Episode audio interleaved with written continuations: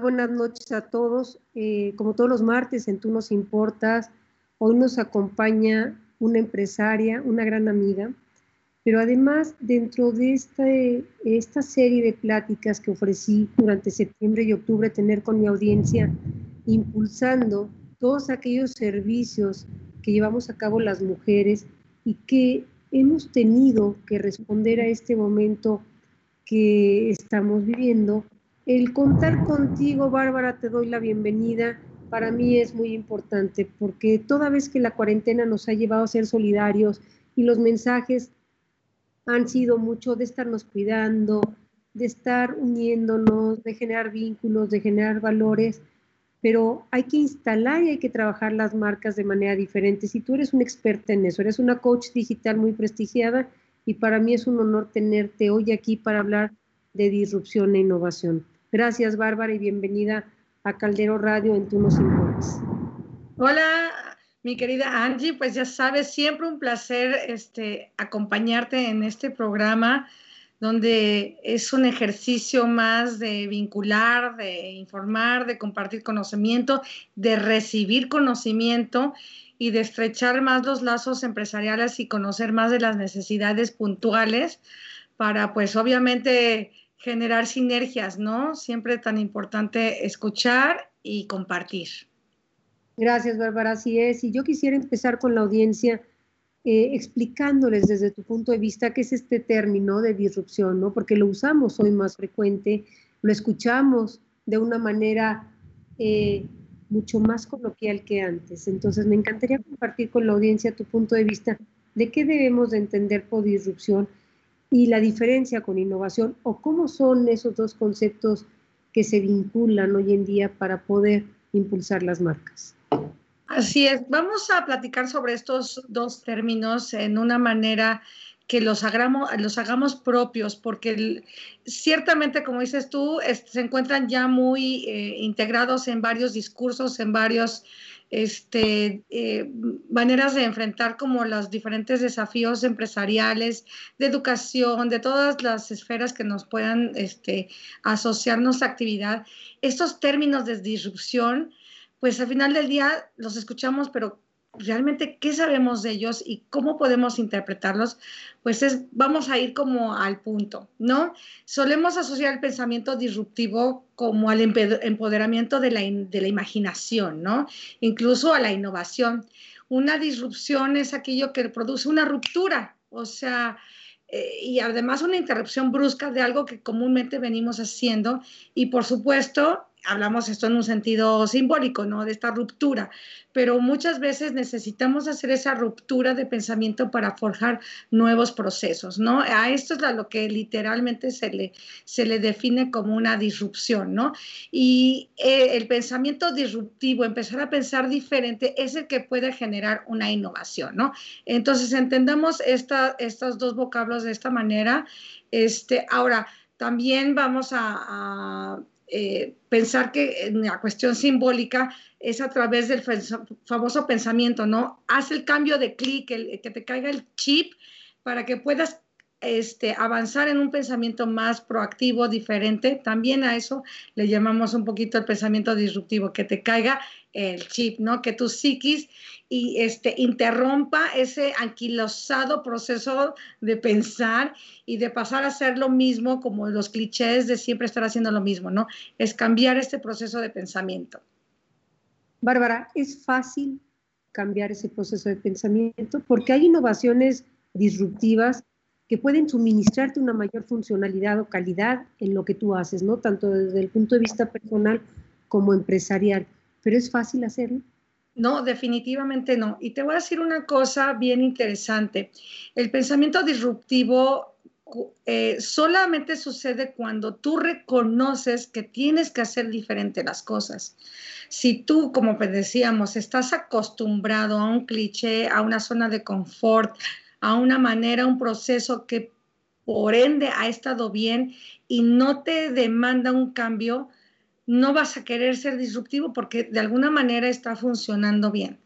Pero hablemos de este estar cómodo mientras funciona bien el tiempo pasa y cada vez se vuelve más acelerado la necesidad del cambio.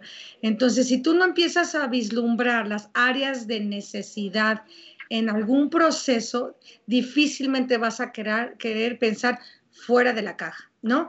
Si tú estás acostumbrado a que exitosamente tienes tus procesos, pues créeme que va a llegar el momento que va, te va a llegar la necesidad y quizá el tiempo de adaptación a esta este, a esta necesidad no lo sea tan efectivo como si lo puedas empezar a visualizar anticipadamente. Oye, Bárbara, y para darme cuenta de que necesito hacer las cosas diferente, para generar esta conciencia, porque yo creo que es lo que hay que generar, la conciencia de esa necesidad, ¿cómo llego a generarla? ¿Sí me explico? Eh, ¿Cómo puedo yo generar conciencia de que efectivamente estoy ante una necesidad que amerita que haga las cosas de una manera diferente. Aquí hay un proceso muy interesante que, me quisiera yo platicar contigo. Muchas veces el, ser con un pensamiento disruptivo o querer a través de ese pensamiento disruptivo implementar una innovación a algo, no quiere decir que tengamos que como ahorita hacer el cambio y brincar súbitamente algo nuevo. A veces quiere pensar irnos hasta el punto cero como empezar de cero, donde generas y reconoces las, las necesidades primarias de lo que estás haciendo, ¿no? Porque tú ciertamente estás acostumbrada a hacer un, un proceso que pues demanda la atención primaria del 1 al 2 al 3 y ya estás queriendo brincar al 4 y 5 y 6. Pero un pensamiento innovador quizá necesitas regresar hasta el 1 para poder establecer un campo o una metodología totalmente nueva, disruptiva, que implemente y que te ofrezca nuevos beneficios. A lo que voy es, necesitas estar un poquito con una visión adelantada de tus necesidades o de los famosos pains. No sé si a veces has escuchado que muchas empresas, ya que reconocen cuál es lo que les duele, el dolor, de transformarse es cuando tienen que regresarse al punto uno para vislumbrar o dilucidar nuevos caminos. Claro, y aquí hablas de algo muy importante, ¿no? Esa necesidad que tenemos de regresar o reconocer las necesidades primarias y regresarme al punto uno o incluso al punto cero, ¿no? Finalmente, todos nuestros hábitos en este momento han cambiado y en ah, particular los hábitos de consumo, ¿no? Estar en un proceso de cambio importante y es a partir de ellos donde como empresarios debemos nosotros empezar a pensar de una manera diferente. debemos empezar a buscar adaptar las estrategias con las que hemos venido trabajando para adaptarnos a este nuevo escenario.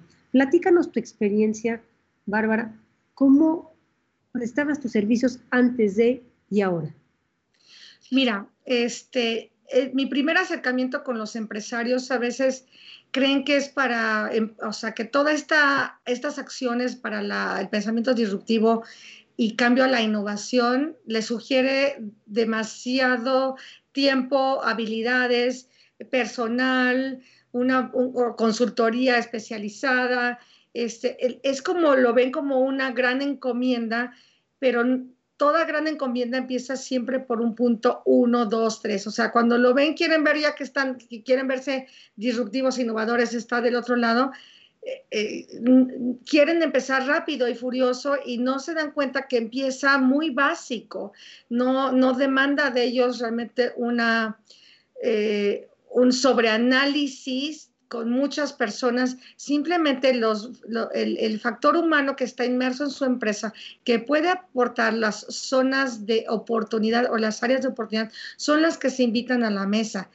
Quizá algún consultor, alguna, alguna oportunidad de que les guíe esas áreas de oportunidad pueda ser este, eh, indicado, pero al principio si hay una, debe de haber una chispa dentro de la empresa que invite y permee a, la, a, la, organización para invitar a una mesa de pensamiento positivo, de pensamiento disruptivo, para analizar los procesos desde el número uno, como lo había este, mencionado. Les comparto que también yo he tratado de penetrar en estas organizaciones haciendo eh, que el pensamiento disruptivo es la base de la innovación, pero aquí debe de hacerse una precisión, que la innovación no es precisamente el sinónimo de novedoso, de moderno o de tecnológicamente necesario, ¿no? Es nada más aprender a hacer las cosas de diferente manera, ¿no? Que en la actualidad pueden ofrecer, ofrecer una solución viable para el mercado o para internamente tener mejores resultados. Claro, y hacer las cosas de manera diferente necesariamente conlleva tener resultados diferentes y ante un contexto que te está demandando esa reinvención, el pensamiento disruptivo y el actuar de una manera disruptiva es una herramienta, yo creo, muy útil para hoy en día.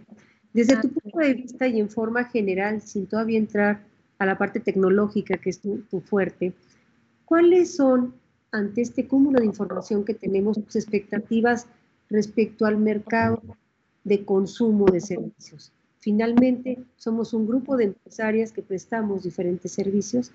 ¿Cuál pudiera ser tu expectativa? Porque eh, el pensar disruptivamente, el innovar, puede ser un detonador interesante para atacar ese mercado.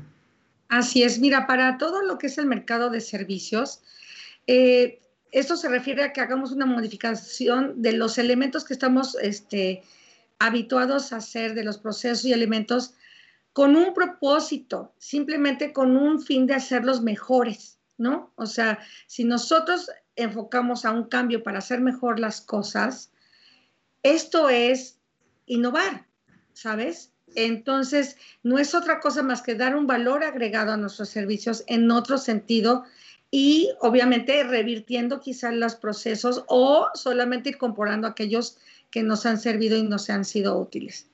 Para efectos de los servicios, em, bien interesante. Eh, tú tienes que presentarte ante, ante tus clientes como el experto que eres en tu tema, pero con la base y con la infraestructura necesaria de presentarte como una prestadora de servicios de vanguardia con todos los implementos necesarios para dar soporte a los servicios que estás ofreciendo. De, aquí ya estamos canalizando un poco más al aspecto tecnológico, ¿no? La tecnología y la aplicación y el uso de la tecnología es totalmente transversal, toca a todos por igual. ¿no? Entonces hay quienes lo van a adoptar de alguna manera mucho más práctica, más proactiva, y hay quienes están dejando de estar presentes en esta, en, esta adaptación de tecnología que les va a tardar tener, bueno, más bien va, va a decrecer más su competitividad ante su gremio contra el cual está compitiendo en el mercado este, específico, ¿no? Entonces, entre más pronto tú tengas tu habilidad reconocida, seas autoridad en lo que haces, más una implementación de tecnología, créeme que es un buen matrimonio. Hablaba hace poco en una conferencia que, ¿qué pasa? Es la tecnología y un buen negocio se hablan, este, tienen una buena comunicación y muchas veces están totalmente divorciados. Bueno, hablar de comunicación en un ratito quisiera regresar a ese tema, pero lo que refiere es muy interesante, ¿no? dar ese valor agregado, ese valor agregado, ese diferenciador que debemos de tener, es lo que nos va a permitir esa adaptación urgente que el contexto nos está mandando, ¿no? Y una de ellas, yo creo, de, las eh, formas más fáciles de meterte en este pensamiento disruptivo es justamente subirte a la transformación digital, la automatización de tus procesos, la fusión que ahora ha habido de la web con con la tienda física, ¿no? Estos famosos chatbots y las soluciones de voz y el B-Learning para quienes nos dedicamos a la capacitación, ¿no? Todo lo que denominan Machine Learning, ¿no? Todos estos modelos predictivos de, demanda, ¿no? ¿Cómo podemos adaptarnos nosotros que tenemos ya una historia, un bagaje no tan moderno y nos obligan a subirnos en este tren de la modernidad? Así es. Y esto me encanta porque las nuevas generaciones deben de estar ya inmersas para que cuando lleguen a este estadio de su empresa ya estén con el famoso nuevo chip, ¿no? Entonces, este startupismo, que estamos también hablando de tantas empresas y emprendimientos innovadores este, con, con, con este, nuevas tecnologías, hacen que esto ya esté inmerso en esas propias prácticas. Pero bueno, eh, las empresas de servicios deben de tener este pensamiento no solamente en los procesos de elaboración, sino bajo eh, eh, una capacitación y un entrenamiento, porque no es mágico. O sea, asusta porque no conocemos y cuando no conoces no quieres este, enfrentarlo. Pero si tú enfrentas el desafío bajo un entrenamiento, bajo una capacitación, vamos a interesante, vamos a aprender de nuevo formas diferentes, ¿no? Este, esta capacitación, lo hemos platicado este, nosotros muchas veces, ¿no? Eh, antes nuestras generaciones estábamos muy complacientes de que acabábamos, no sé, la maestría y después si tenías la oportunidad del doctorado, dices, tan tan, y ahora sí a trabajar, ¿no? Pero no, ahora los modelos de educación han cambiado tan drásticamente, la educación nunca cesa, la capacitación, el desarrollo de habilidades nunca cesa y hoy por día es lo que te mantiene en alta competitividad, no solamente en el, en el soporte tecnológico que te den a ti ante tu cliente, sino en tu propio desarrollo de conocimiento de tu propia materia. Siempre hay un proceso de continuo aprendizaje, ¿no?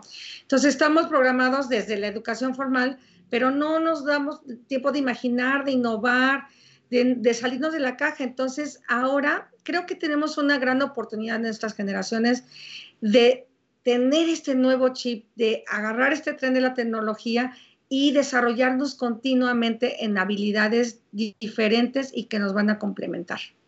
No, y hablas de un tema maravilloso que es el desarrollo de habilidades. Tú sabes que yo soy una convencida de las competencias y justamente para enfrentar este desafío tenemos que entender cómo piensan nuestros clientes y cómo están sintiendo nuestros clientes, ¿no? Porque así como nosotros en un momento dado generamos ansiedades, preocupaciones, lo que pasa por nuestra mente respecto a lo que estamos viviendo, ¿no? Tenemos que generar nuevos trabajos para los consumidores, pero también nuevos productos para ellos. Ellos van a esperar una respuesta de nosotros prestadores de servicio. Hablando de disrupción, he escuchado yo un término que se llama jobs to be done. Esos trabajos que tienen que ser hechos por quién. ¿Qué opinas de ese término? ¿Cómo se está manejando? ¿Cómo podemos entenderlo? Bueno, the jobs to be done necesariamente surge obviamente eh, en la evolución de las diferentes eh, profesiones, áreas de oportunidad. Muchos este, trabajos están siendo relegados por, por, este, por automatización de procesos, no por máquinas, por este, inteligencia artificial. Hay otros que needs to be done, también ya que dejan el área de, de, desarrollo de habilidades para el ser humano, ¿no? Y que enaltecen, obviamente, dejar lo que el trabajo de talacha a las máquinas para que esta área de inteligencia, de desarrollo de habilidades cognitivas del ser humano pueda tener mucho más oportunidad y no te quedes en el trabajo manual, ¿no? En el trabajo de talacha y por eso tan importante reconocer qué carreras a futuro van a tener que este, desarrollarse y poder incursionar en ellas, ¿no? Eso sería como una, buena visión de cómo esos jobs need to be done.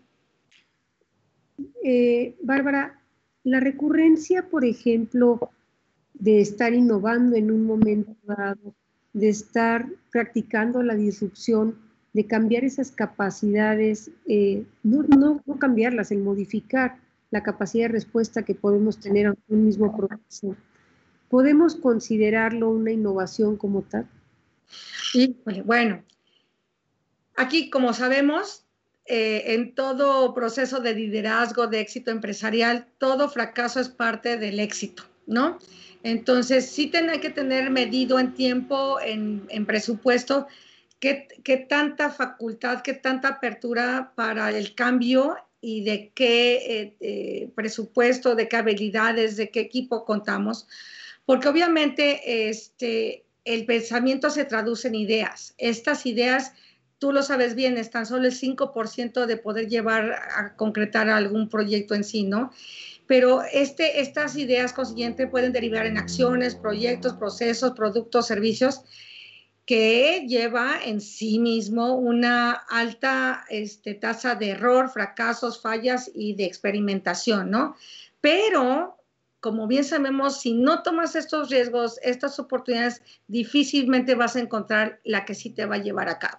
Entonces, no necesariamente el proceso disruptivo con un pensamiento de innovación de algún proceso quiera decir que es exitoso. Por eso, no sé si conozcamos las famosas metodologías y los procesos ágiles, ¿no? Los, el famoso Scrum Process, que hace que eh, un equipo determinado de diferentes este, expertise haga el análisis de, esta, de estos nuevos procesos, de nuestras nuevas este, eh, procesos de disruptivos para detectar pronto esas áreas de falla, de, de eh, fracaso potencial, para poder inyectar una nueva idea de refuerzo, para poder ágilmente elegir una buena salida con el menor de los riesgos. Quisiera retomar una frase de, Einstein que dice, en tiempos de crisis la imaginación es más importante que el conocimiento. Yo creo que sin duda eh, lo disruptivo se ha puesto de moda, pero además está en la mente de los líderes, ¿no? De los líderes empresariales, de los líderes políticos, porque nos sirve para realmente describir en una sola palabra y le hay una frase, renovarse o morir. Así es. Eh, bien interesante lo que mencionas, Angélica, porque si tú bien sabes, yo quisiera hablar de algunos ejemplos disruptivos para, para focalizarnos, ¿no? O sea, estamos viendo el famoso Airbnb, eh, tenemos el Uber, ¿no? Ahorita están pasando por, por temas difíciles por la pandemia, pero si nos vamos básicamente a que ellos están resolviendo de una manera disruptiva con innovación un problema básico. No estamos hablando de un problema que es nuevo, es un problema eh, que pues, viene desde, desde, que el ser humano pues necesita movilidad, ¿no? Este, y ¿qué pasó? Simplemente a alguien se le ocurrió esta parte, ¿no? Que dices tú, la creatividad, ¿no? Que vio el problema y decidió pensar fuera de la casa y proporcionar una salida diferente a ese problema, saliéndose de lo que estaba establecido, ¿no? Se tuvo que inclusive inventar una nueva legislación, crear una nueva, nueva legislación para estos nuevos modelos de negocio. Entonces, así es cierto, como tú lo mencionas, inclusive en esta frase de Einstein, no tuvo que, no tuvo que, que tener gran conocimiento para pensar diferente y creativamente inventar una nueva solución para un problema primario. Si hoy en día las nuevas empresas o las empresas con gran trayectoria reconocen los problemas que están solucionando y se van, como iniciamos la plática, al número uno y pensar diferente, quizá encontremos esa manera de reafirmar nuestra, de ser autoridades en la materia, encontrar una nueva solución para nuestros clientes y obviamente generar esa atracción para el crecimiento. Y yo creo que en ese punto va a ser básico revisar las estrategias de marketing que tenemos cada una de las empresas, ¿no? Yo creo que ante este nuevo escenario, eh, la revisión y el diseño de estrategias específicas de cómo llegarle a tu público objetivo se vuelve básico. No sé qué opinas al respecto. Sí, y antes de que hablemos, eh, pasemos a hablar a lo que es el mercado, también qué interesante, hace, volviendo un poquito al núcleo donde se debe de generar estas ideas este, disruptivas, bien importante que si tenemos un paso que la empresa quiera dar para este cambio, necesitamos ser escuchas primeros de nuestros equipos internos, que quizá ahí sea un semillero de ideas, que de no, de, no tomarlos en cuenta, quizá eh, los estemos relegando a tener la solución dentro de casa, ¿no? Eso es como dentro, dentro de lo que, tenemos que pensar, que somos el equipo gestor del cambio, ¿no?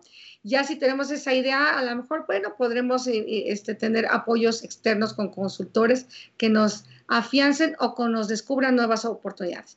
Y ya, ahora sí, tocando la parte de salir al mercado, pues eh, ¿qué más importante que si ya somos una empresa que tiene eh, cierta, eh, ciertos años, tenemos datos que nos van a dar informe de las áreas de oportunidad para esos cambios? ¿Qué es lo que, qué es lo que se está demandando? ¿Cuáles son los famosos problemas que estamos resolviendo? Y otra vez pensar en cómo abordarlos de diferente manera a través de tantas métricas que tenemos ahora en día que hace muchos años no contábamos con ello. Y en ese, en ese tener que reinventarnos para dar respuesta a ello, hay modelos específicos o el pensar disruptivamente o el tener que tomar medidas que caigan dentro de este rompimiento que tenemos que llevar a cabo es como un traje a la medida. Al final del día todo tiene que ser traje a la medida, este, porque tus datos, todo lo que estás este, incorporando de los patrones de consumo de lo que eh, son tus clientes y clientes potenciales, esa información realmente te compete a cómo es el comportamiento de tus clientes hacia ti. Ese es como el nivel más primario de información que puedes captar. Ahora, los métodos por el cual puedas captar esta información, sí, afortunadamente tenemos muchos mecanismos que podemos implementar sin necesidad de hacer grandes inversiones. Em, hablábamos ahora de, de estos famosos datos, la Big Data.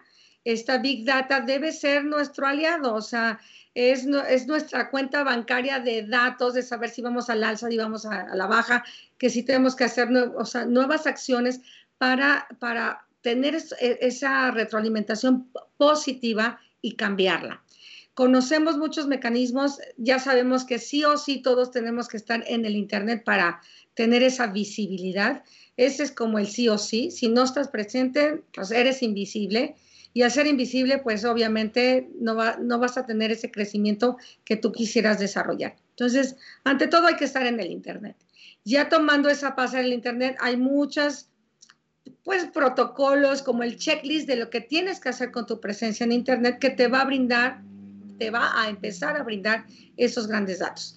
Este es el paso número uno que yo creo que espero que todo empresario, empresaria o eh, cualquier emprendimiento tenga que, este, como en su punto número uno. El estar en Internet. Y hay que estar con los sensores, como decimos, alertas, ¿no? Hay que saber y conocer qué está pasando, porque así como nosotros en nuestra capacidad estamos modificándonos, estamos transformándonos, estamos renovándonos, estamos innovando, los grandes y las grandes empresas también lo están haciendo. Y todo es. un mercado donde tenemos que compaginar y está todo este market share que tenemos que... El, el, search marketing. Quisiera yo poner aquí, mira, tengo una gran analogía que me encanta compartirla desde de los cursos básicos y también cuando platico de, de las acciones ya más robustas en cuestión de, de acciones en el Internet. Nosotros somos propietarios de un carro alegórico que se llama Nuestra empresa en el Internet, ¿no? Los carros alegóricos cuando están en carnaval, bueno, salen a las calles y son lucidores y los vemos por arriba, por abajo, por un lado y pasan por todas las calles de una ciudad para que los vean. Entonces, esta, esta analogía me encanta compartirla porque muchas veces pensamos que el solamente tener nuestra esta infraestructura, nuestro ecosistema digital en el Internet va a funcionar por sí solo y no es así. O sea, es tener nuestro carro alegórico estacionado. Entonces, no está navegando por todas las calles del Internet, las avenidas más grandes, chicas y recovecosas, nadie la ve. Entonces, no solo tener página de Internet soluciona la vida, ¿no? Entonces, son las estrategias de comunicación que implementemos en nuestra página, en nuestras redes sociales, que harán que toda esta información se difunda y circule y tengamos esta famosa visibilidad y por ende el big data de quién nos visita, cuándo nos visita y por qué nos visita. Claro, y para tener esa visibilidad, como tú bien dices, hay que estar presentes, hay que estarnos moviendo, hay que sacar a pasear ese carro alegórico, ¿no? Sin embargo, tú sabes que ante una crisis, los primeros eh, renglones de presupuesto que todas las empresas cortamos, uno es capacitación y segundo es consultoría o viceversa, ¿no? Vamos dejándonos de ayudar y queremos innovar de manera interna y a lo mejor no tenemos ni el conocimiento ni los recursos. ¿Qué recomendaciones tienes tú al respecto para, para los empresarios respecto a cuidar esos renglones de gasto dentro de, lo, de la necesidad que hay de innovar ¿no? y de ser disruptivos? Angélica, tú eres ahí una de mis grandes senseis y me encanta reconocerlo y porque también este, creo ser copartícipe en, esta, en estos momentos. es el fidelizar a tus clientes. Eh, cuesta muchísimo trabajo este, generar un cliente nuevo. Si tú eh, puedes procurar a tus clientes y aquellos que la están pasando mal, apoyándolos, no necesariamente con la factura y con el cheque que estábamos nosotros considerando, creo que este es un momento de abonar, apoyar y ser como este, empáticos, porque de esta manera también tú eres cliente de otros, serán empáticos contigo. Eh, hemos practicado ciertamente todos estos meses el compartir conocimiento, porque eh, afortunadamente los ambientes empresariales son multidisciplinarios, requieren de mucho conocimiento de todas las áreas y si tú tienes algo que aportar y apoyar, obviamente es una gran labor de relaciones públicas el compartir conocimiento. No solamente en, los, en estos este, increíbles webinars, sino a través de podcasts, a través de artículos digitales, a través de blogs, tienes de alguna manera la oportunidad de reafirmar ser autoridad en lo que tú sabes hacer a través de todos estos medios y estar presentes en una situación de omnicanalidad, que es estar presentes en los mayores eh, canales digitales que uno pueda, ¿no? Y obviamente toda esta inversión de, abrazo a tus clientes, de abrazo a un mercado, se van a retribuir tarde o temprano en oportunidades. Este, lo hemos visto, lo hemos este, este, concretado y estas primeras horas que alguna persona pueda de, de, de no ser cliente tuyo, te pida una consultoría, te pida una ayuda, hay que extender la mano porque es, obviamente esa, esa, eh, esa cadena de ayuda sí retribuye y sobre todo eh, te crea una gran reputación en, medios digitales. Pero sin embargo también tenemos la otra cara, no hay quien no quiere innovar porque más siempre me ha funcionado y me va a seguir funcionando. Y me ha tocado estar eh, en charlas donde con un gran desánimo, te lo, te, lo comento, prefieren decir, no le voy a invertir, no voy a innovar y que pase lo que, lo que, lo que tenga que suceder, apostándole también a la inercia, cómo va. Y yo creo que es un gran riesgo, ¿no? Finalmente. Es un gran riesgo. Al inicio de la plática, perdón, déjame tomar un poquito de agua. Al inicio de la conversación veíamos que hay que pensar diferente. Si tú estás acostumbrado y el gran sentido común eh, que decimos, es que es por sentido común, ese de los grandes enemigos de la disrupción.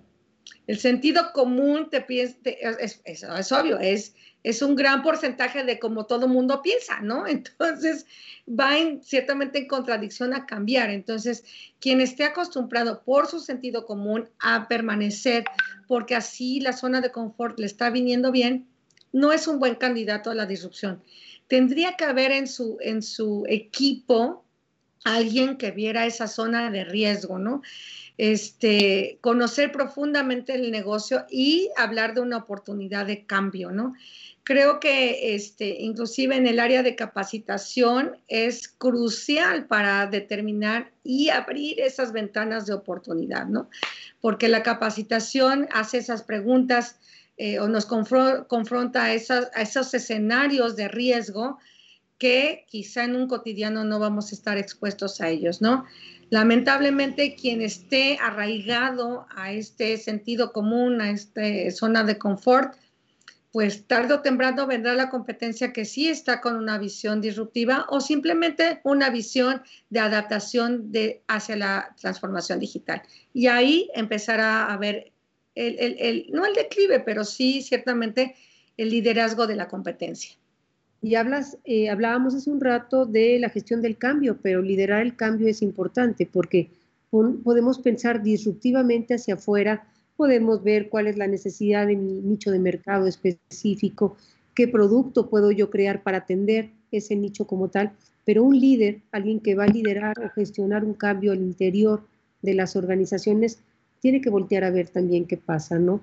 y pensar si mis clientes internos, mi propio personal está satisfecho o qué cosas puedo cambiar internamente a partir de lo que estamos viviendo dentro de mi organización para yo posicionarme, ¿no? Tengo que, ahora sí, como, perdón la expresión, pero tengo que trabajar en hacer más fuertes, entre comillas, lo que son mis fortalezas. Y tengo que verlo hacia adentro, no solamente hacia afuera, ¿no? Y entonces tengo que reinventarme también. Así es, la toma de decisiones para emprender un camino de, pensamiento disruptivo no es fácil, porque conlleva, obviamente, tú bien lo dices, una mente que tenga ese, ese liderazgo para asumir los riesgos, ¿no?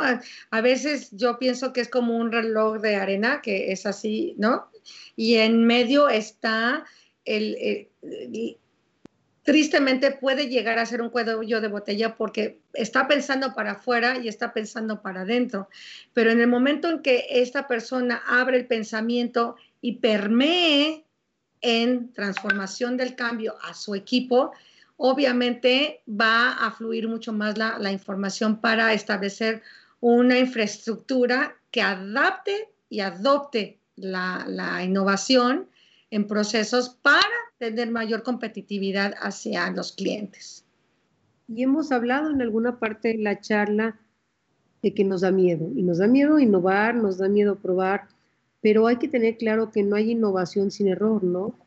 No hay innovación sin prueba y tenemos que estar conscientes de que vamos a tropezar en algún momento, pero va a depender justamente de la actitud con la que nos levantemos de ese pequeño tropiezo en el cambio, ¿no? La innovación disruptiva admite el error, Bárbara? no, no, es inherente. O sea, es inherente.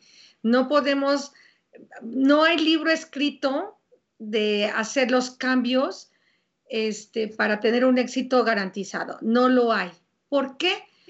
Porque como estamos aprendiendo a hacer las cosas diferente, estamos escribiendo y leyendo en un libro diferente, el reto es no pensar igual si pensamos igual, vamos a llegar igual a tener el éxito en ese mismo proceso, pero lo interesante es que estamos aprendiendo a hacer las cosas diferentes, ¿no? Estamos en un laboratorio.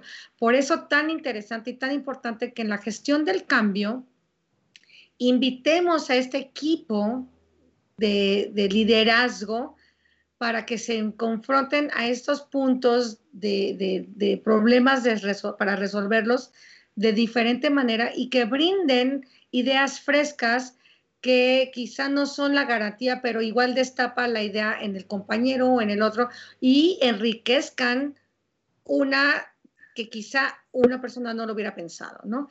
Y ahí el, potencial riesgo eh, se reduce al tener varias mentalidades de liderazgo en conjunto con habilidades diferentes, ¿no? O sea, no voy a invitar a mi mismo director, a lo mejor en este, del mismo poder de conocimiento, que si yo invito a todo el proceso de la empresa, ¿no? O sea, que se enriquezca este, este, esta metodología del pensamiento y del cambio. Claro, y cuando hablamos de liderar, implica sumar. Y no porque uno ocupe una posición de líder, implica que en otra persona puede liderar el avance tecnológico o el prototipo de un nuevo proceso o de un nuevo producto como tal de ahí la importancia de que se involucre a todos.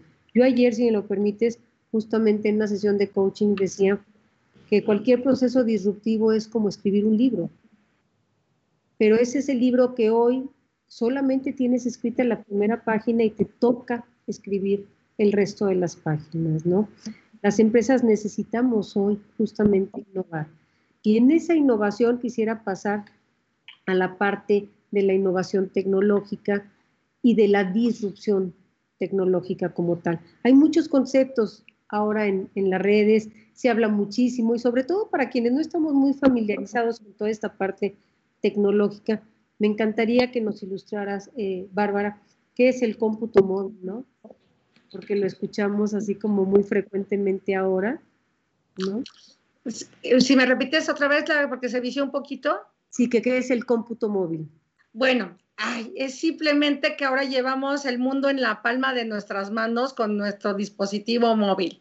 Este, ¿cuántas veces eh, antes de que se generaran los famosos smartphones decíamos, hoy tengo que regresar a la oficina para mandar el fax, mandar el correo electrónico? O sea, era realmente nos, nos, nos arraigaba a un escritorio, nos arraigaba a un punto de, conectividad, nos arraigaba nuestro ejercicio profesional a una oficina, a un punto de partida, ¿no?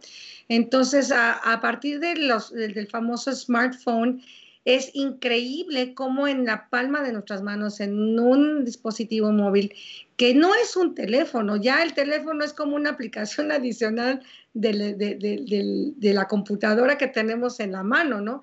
Realmente este, fue una transformación increíble que del teléfono se le fueron agregando más puntos y ahora realmente el teléfono es un añadido más al, smartphone, ¿no? Entonces, este esta, eh, eh, cómputo móvil es que en cualquier punto, en cualquier momento tenemos esa conexión y esa agilidad para poder recolectar información tanto para emitirla como para recibirla, ¿no? Eh, es increíble, todos estos dispositivos móviles cuentan ya con sensores, ¿no? ¿Se acuerdan del programa famoso este de Big Brother is Watching You? O sea, o sea para favor y en contra, este dispositivo móvil es un, es un referente de información para captar este, esta famoso, este famoso Big Data para las empresas. Tengo otro concepto, Internet de las Cosas, IoT. El, el famoso IoT, y me encanta que este, hablemos de estos conceptos porque cuando nos sentemos en una conversación ya no nos van a ver con cara de what, ¿no? Es maravilloso. Así es, entonces, cuando en, una conversación digo, oye, ¿qué piensas del IoT o el IoT? Bueno, ahora sí ya te sé contestar. Entonces, esto es como para, para cultura este, de, la nueva, de la nueva era de la transformación digital. El Internet de las Cosas es algo fabuloso. Eh, ahora les voy a poner un ejemplo súper este, fácil que es la famosa Alexa.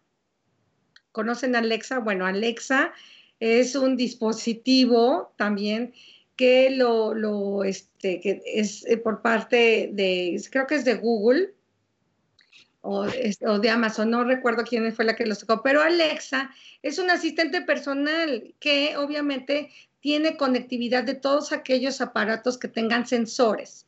La era digital, que eh, todos aquellos Em, instrumentos de uso personal en la oficina, todos aquellos artefactos que nos hagan, que nos hacen más sencilla la vida, que estén conectados con sensores, brindan información que son captados por un receptor y este receptor nos puede dar datos este, esta famosa Alexa le podemos decir, prende el aire acondicionado porque conectamos con sensores Alexa con los sensores del aire acondicionado.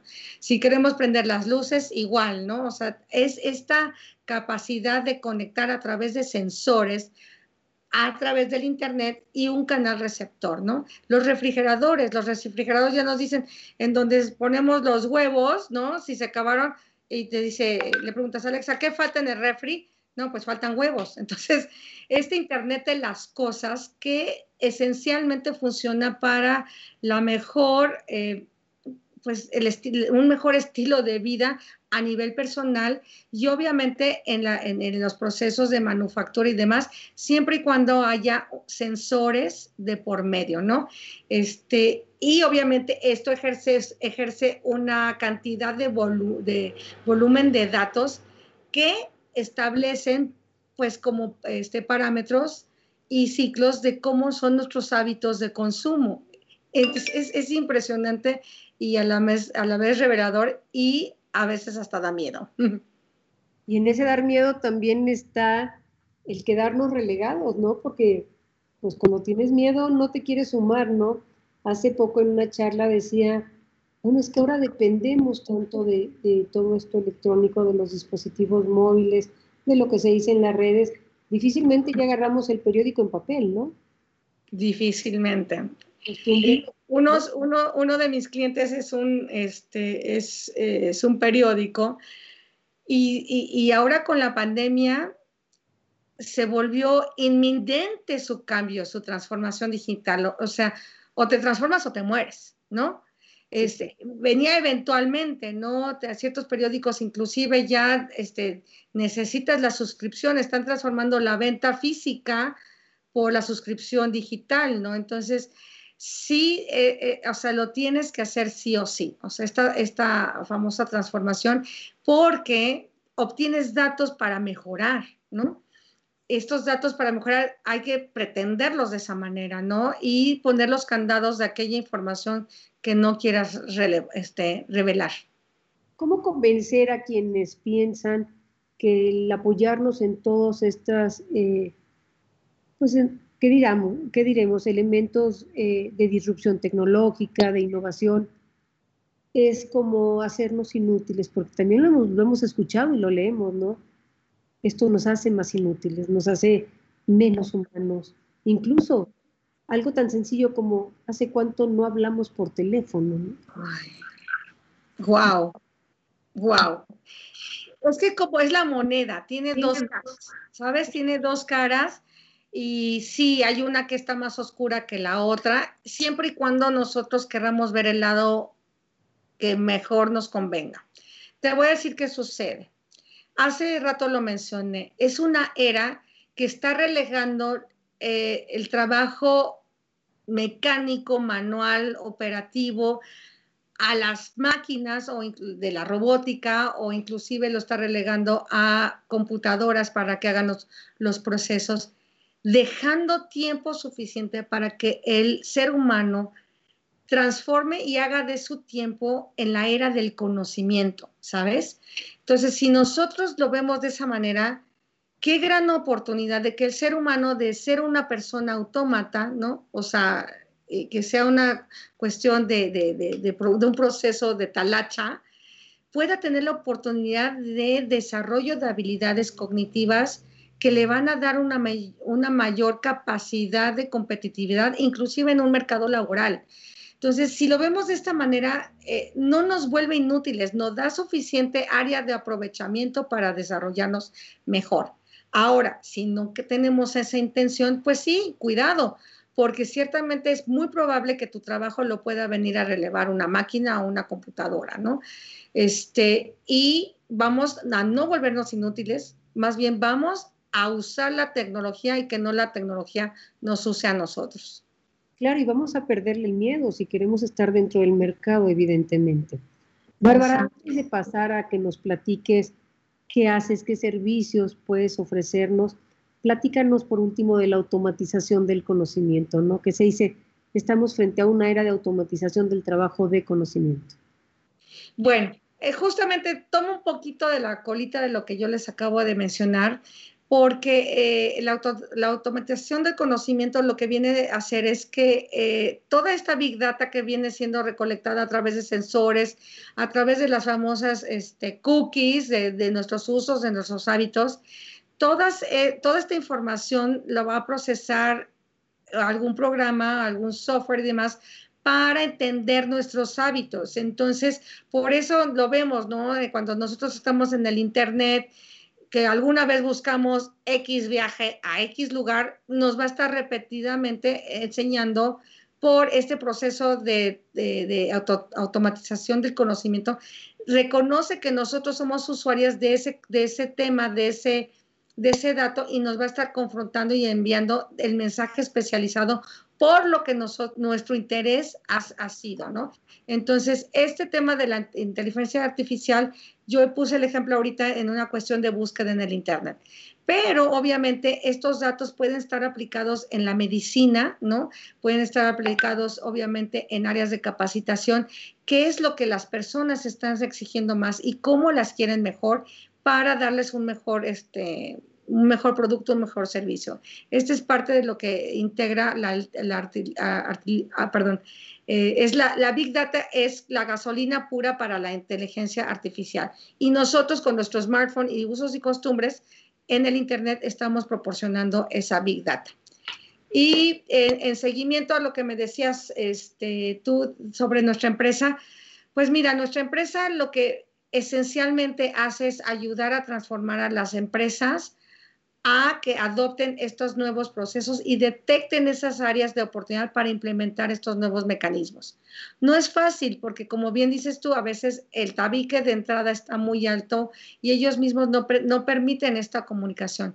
Pero yo creo que esta pandemia, de las cosas buenas, positivas que podemos detectar, es que nos vino a dar ese baño de agua fría, de decir, este es el momento, si no, no nos quedamos. Entonces, para nosotros es un gran privilegio tener este, la habilidad y el desarrollo de, estos, de estos procesos en una multiplicidad de, de opciones. En la transformación digital no es una, no es única y es muy variada y tiene pasos que se puedan dar. Barba, te queremos explotar estos minutos porque voy a hablar con la sororidad que hablamos muchas mujeres y que debemos hablar muchas mujeres, la manera en la que nos explicas y nos compartes todos estos conocimientos tecnológicos es muy rica, ¿no? Y además, ¿por qué hablo de sororidad en este tema? Porque difícilmente, y me ha tocado estar en muchas charlas con compañeros, hombres, en donde la parte tecnológica la entienden muy fácil frente a nosotros. Y digo frente a nosotros porque ellos suponen que no lo entendemos tan sencillo como ellos. Seguramente la charla del día de hoy ha sido no solo muy rica para mí, sino para muchas personas de la audiencia, en la forma tan sencilla y tan motivante que nos compartes todo ello. Yo quisiera ahondar en esos productos de transformación digital. Yo conozco algunos y la verdad estoy encantada con algo tan sencillo como puede ser una iCard o puede ser un catálogo de servicios digitalizado, productos que realmente nuestra audiencia tiene que saber que no son caros, que realmente la inversión o el retorno de la inversión, ya no hablemos de la inversión, el retorno de la inversión por poco o mucha que puedas hacer es casi inmediato, porque además lo hace muy visible, hace muy visible estos servicios como bien comentabas. Entonces, yo sí quisiera robarte unos minutos justamente para que nos presumas todos esos productos que la gente puede requerir de ti en un momento dado?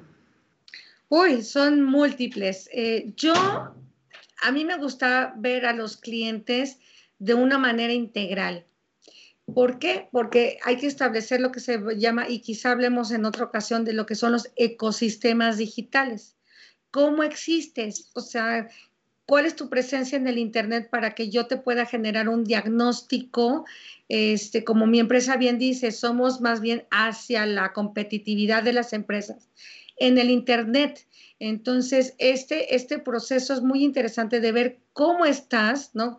Cómo, es como tu ADN, tu, este, tus laboratorios de cómo te encuentras en el Internet y establecer un diagnóstico de mejora y de, obviamente, de fortalecimiento. ¿Qué tienes, qué no tienes, qué te sobra, qué, o sea, qué, qué, se puede hacer para mejorar, ¿no?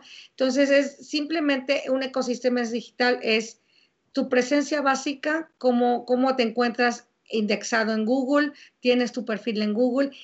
Yo digo, a veces no necesitas ni una página web porque con que existas en Google ya, ya, ya, ya puede ser localizable, ¿no?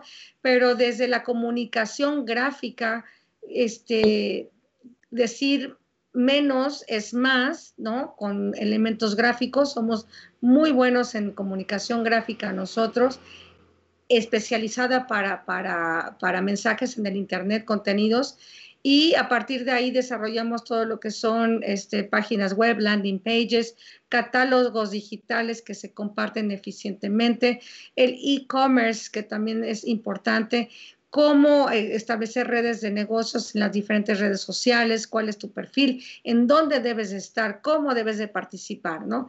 Es, es todo un esquema rico de estrategias digitales. Bueno, antes de, de, concluir y que nos des tus datos, eh, mandarle saludos a una querida amiga empresaria tuya y mía, Lilia Bendaño, nos ha seguido, Yasai Maushaki, Ernesto Benjamín Vargas, todos los martes nos acompaña, yo Vallejo desde Durango, eh, y nos piden una segunda plática contigo y ojalá no sea la única.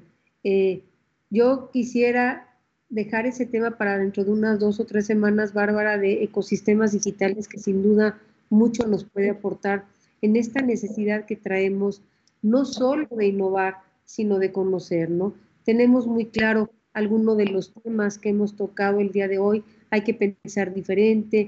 El pensar diferente no necesariamente es pensar en que vamos a tener éxito, puede haber un tropiezo en un momento dado y sobre ese tropiezo vamos a construir. También tenemos que involucrar al equipo, tenemos que hacernos visibles en un momento dado. Debemos los empresarios no limitarnos a dejarnos ayudar para ser disruptivos, porque a lo mejor no estamos preparados para tomar el liderazgo de una disrupción, pero hay que dejarnos acompañar por ello puede estar dentro de nuestro propio equipo las personas que puedan acompañarnos para ello, ¿no? Dicen, y he leído sobre el tema, que hay claves justamente para hacer empresas disruptivas y empresas innovadoras, manejando los dos términos, ¿no? Y nos hablan, por ejemplo, de comunicación optimista, de lo que hoy nos decías tú, ¿no? Una muy buena comunicación interior, ofrecer productos y servicios más simples, procesos modernos, permitirnos fallar, tropezarnos, ¿no? Conocernos internamente como tal, conocer todos estos términos de la disrupción tecnológica, sin duda son una necesidad del día de hoy. Ver casos prácticos, analizar, documentarnos. Exacto. todo hay algo que es importantísimo. Hay que descubrir esa necesidad no satisfecha en los clientes para aprovechar el nicho de mercado e innovar, trabajar para ella. ¿Cómo podemos contactarte? ¿Cómo pueden contactarte quienes estén interesados? Con el compromiso de que en tres semanas estaremos de nuevo hablando de los ecosistemas. Encantada la vida. Bueno, primero este, quiero sugerirles un libro, eh, se llama Disrupción más allá de la innovación. Eh, me apasiona que estar siempre activo porque como son, son cuestiones eh, Ah, algo que me faltó mencionar es que todos estos, los ciclos son muy, muy volátiles, muy rápido. Entonces, el documentarte de lo que está sucediendo y con, eh, con, estos ejemplos que como mencionas, me fascina. Entonces, este libro de Disrupción más allá de la innovación de Mario Borghino, se los recomiendo, es muy bueno. Este, les iré compartiendo más literatura para este tema de casos prácticos, porque realmente esto es tan volátil, tan rápido que este, hay que estar muy, muy tenaz, ¿no? Bueno, en conocer más. Mis datos, Bárbara Sendejas, mi empresa es DPS Digital Promotional Services y mi página web es dpsagency.mx y nos pueden encontrar en las redes sociales como DPS Agency, también en este, tanto en Facebook como en LinkedIn. Si hoy me hablara alguno eh, de los clientes que tenemos y me dijera, ¿qué me ofrece Bárbara? Por ejemplo, a un restaurante, ¿qué le podías ofrecer? Vamos a pensar muy rápido, unos minutos. ¿Qué productos puedes ofrecer los servicios a un restaurante? Pues inmediatamente tenemos que tener toda la parte que hablábamos antes de lo que es el menú digital. Este, necesitamos incorporar lo que es la experiencia de lo que el restaurante ofrece para seguridad sanitaria a sus clientes, ¿no? Es la gastronomía más la seguridad sanitaria ahora. Lamentablemente los clientes, este, los consumidores, los comensales necesitan tener la seguridad de ir a tener una buena experiencia a pesar de toda la contingencia sanitaria. ¿A un hotel? Un hotel también que se garantice este famoso 30% de ocupación, no sé, ahora ya con los, este, con los nuevos este, semáforos que tenemos, dar a conocer que estamos sujetos a la legislación del tanto porcentaje de ocupación para tener la garantía de la sana distancia y volver a compartir la grata experiencia. Hablemos que estamos en la economía de la experiencia. Entonces, si nosotros compartimos que con, sin y a pesar de la pandemia seguimos ofreciendo una grata experiencia, eso va a reconfortar a nuestro posible consumidor. Nos quedamos con muchas preguntas en el tintero, pero tendremos en tres semanas la oportunidad de tenerte aquí. Bárbara, como siempre, un placer disfrutar de tus conocimientos, de tu generosidad, porque compartir los conocimientos de la manera tan, tan rica como lo haces, tan sencilla y tan clara, seguramente no solo me enganchan a mí, nos enganchan a muchos. Angélica, ¿qué te puedo decir? Y que te vamos a aprender mucho en este tema, ¿no? Un placer, no sé si quieras eh, comentar, despedirte de la audiencia. Nada, nada, que me encanta la sinergia que cuando hay, hay esa sororidad y ese compañerismo, pues se tiene que multiplicar, ¿no? Así que bienvenido este, el hacer equipo y nada más que tú también eres mi super sensei, mi coach, y hagamos esas preguntas poderosas, pero ahora en el ambiente digital. Muchísimas gracias y en tú nos importas como siempre, buscando cómo ofrecer oportunidades de crecimiento y desarrollo a toda nuestra audiencia. Nos vemos el siguiente martes. Y hasta luego.